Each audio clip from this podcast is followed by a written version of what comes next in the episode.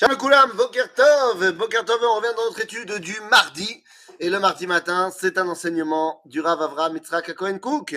Et aujourd'hui, ce matin, nous allons prendre, eh bien, le Sidour. Le Sidour, le Sidour du Rav Cook. Alors, il y a un commentaire sur son Sidour, il s'appelle Olat Reia. Et ce commentaire s'ouvre sur la première phrase qu'un juif dit le matin.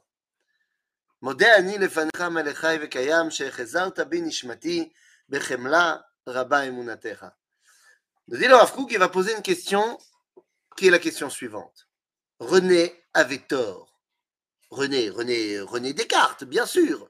Et oui, dans son fameux cogito ergo sum, alors je ne sais pas si ma prononciation latine est bonne, mais je pense donc je suis.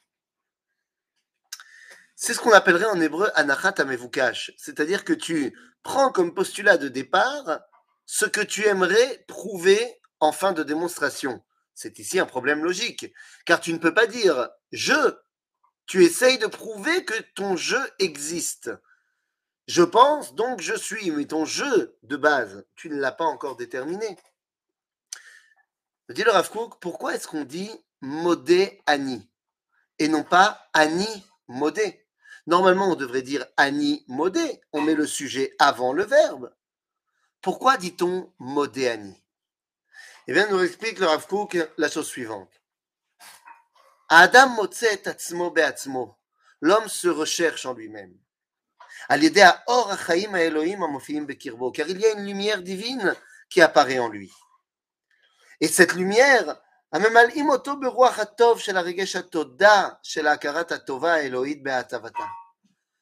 Il se rend compte que Akadosh Baruch Hu vit en lui. C'est extraordinaire. Parce qu'en vérité, Beman Ershava Adam Bechalishut Kocho. Finalement, l'homme, quand il réfléchit un petit peu à sa condition, il est quand même très faible par rapport à tout cet univers qui nous entoure.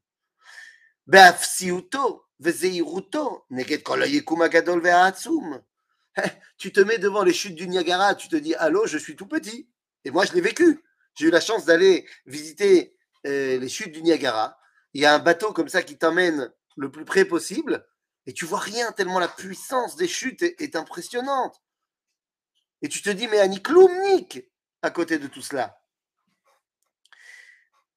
וכוחות הבריאה האדירים והנפלאים העותרים אותו. מרוב שיממון לעומתם, עובד האדם את תוכן האני שלו face à l'immensité du cosmos et des forces de la nature, l'homme pourrait penser qu'il n'a aucun intérêt, qu'il est trop faible, trop petit. Mais c'est à ce moment-là, lorsqu'il se rend compte d'Afka à ce moment-là, que c'est Dieu qui lui a donné la vie.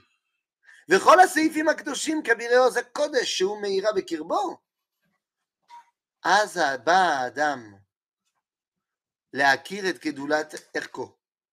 Et Aniyuto. À ce moment-là, l'homme comprend l'importance de son être. Parce que il comprend une chose.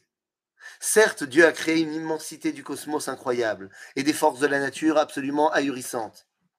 Mais il m'a créé moi aussi. C'est-à-dire que celui qui a créé les chutes du Niagara, il m'a créé moi aussi.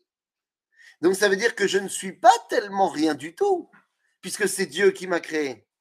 À ce moment-là, il retrouve toute la puissance de son Ani, de son moi. En hébreu, Ani, ça veut dire An Sheli, c'est-à-dire mon endroit. An, ça veut dire Makom. Les An Ataoler. En d'autres termes, il a trouvé sa place. Et à ce moment-là, lomar bepe ani. Et à ce moment-là, il est tellement heureux de pouvoir dire à pleine bouche, Annie. En d'autres termes, ce n'est que parce que tu es modé que tu peux être Annie. Ce n'est que parce que tu es modé que Dieu, tu es reconnaissant du fait que Dieu t'a donné la vie, que tu peux dire à pleine bouche et à tue-tête, je, j'ai une place dans ce monde. Et c'est ainsi que tous les juifs ouvrent leur journée le matin lorsqu'ils ouvrent les yeux. Ils disent à Dieu, modé, donc Annie. Donc j'ai un rôle à jouer et je vais essayer de ne pas te décevoir. Et oui, c'est la suite de ce qu'on dit. Modé ani lefanecha melecha vekaim shechezarta bin nishmati, tu m'as rendu ma neshama, bechemla, avec plein de kiff, rabba emunatecha. Grande est ta foi. Grande est ta foi en moi. Je serai à la hauteur, Ribono Shalom.